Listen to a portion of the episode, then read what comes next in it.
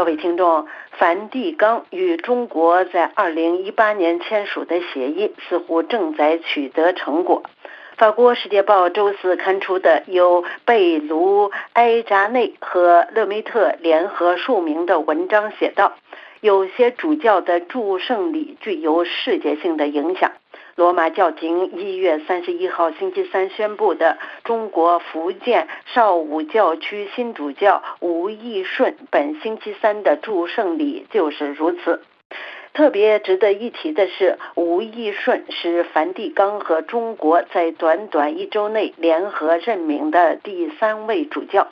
作为2018年签署的中梵双边协议的一部分，中国和梵蒂冈联合决定的祝圣礼旨在缓解紧张局势，并试图结束目前在中国两个教会平行存在的问题。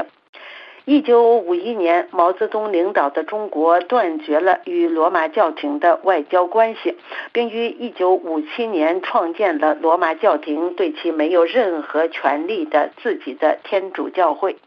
在几十年的时间内，两个天主教会在中国共存，一个是官方的中国天主教爱国会，其主教由中国当局任命；另一个是忠于罗马教廷的地下天主教会。梵蒂冈和中国二零一八年签署的协议的内容从来没有公开。该协议目的是为了通过中国和罗马教廷联合任命新主教来结束两个教会并存的情况。这一协议的期限是两年，2020年第一次延期后，于2022年第二次延期。一些人批评这一妥协，但另一些人对此表示欢迎。他们认为这是梵蒂冈与大约一千两百万中国天主教徒保持联系的一种方式。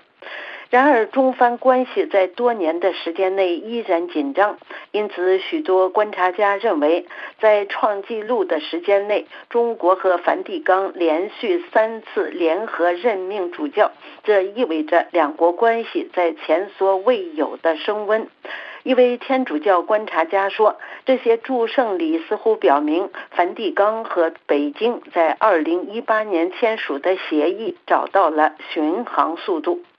除了三年的新冠疫情阻碍了双方代表团的访问和见面，双方关系紧张的根源直接和中国有关。自2018年以来，中国似乎曾经两次摆脱该协议，在未经罗马教廷同意的情况下任命主教。二零二二年，北京将二零一四年被教宗方济各委任为渝江教区主教的彭卫照任命为是江西教区的副理主教。但是罗马圣座从没有承认过江西教区，这一转任未经梵蒂冈的批准，违反了协议的规定。当时罗马教廷对此表示惊讶和遗憾。一年后，即二零二三年四月，中国当局在没有与梵蒂冈商讨的情况下，把海门教区沈斌主教调任为非常重要的上海教区的主教。同年七月，罗马正式批准了这一调任。用罗马教廷国务卿枢机主教帕罗林的话说：“违规的行为被纠正了。”在负责罗马与北京关系的总主教切利和香港枢机主教周守仁的共同努力下，中梵关系最近有所回暖。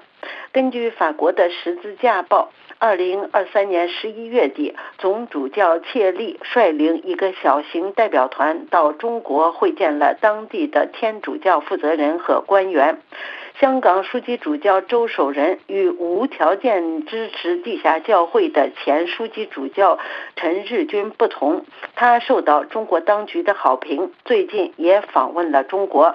教宗方济各在二零二三年九月访问乌兰巴托期间，就中国天主教徒所说的话，显然也有助于局势的解锁。当时教宗嘱咐中国的天主教徒要成为好基督徒和好公民，这可能让当局很高兴。新加坡大学亚洲天主教专家陈立邦评论说：“圣座没有选择，温和的教廷不会在中国政权面前呼吁反抗和牺牲。梵蒂冈宣扬中间道路，务实妥协，以便中国不再有地下教会。然而，这位专家表示，要相对的来看待中国和梵蒂冈关系的缓和。他说，在吴义顺神父被任命的教区问题上，中国和梵蒂冈是存在分歧的。对于中国来说，吴义顺是闽北主教，而梵蒂冈则说吴义顺是少吴主教。陈立邦表示，对罗马来说，闽北教区根本不存在。各位听众，以上是法国《世界报》摘要节目。本次节目由阿曼婷编播，感谢收听。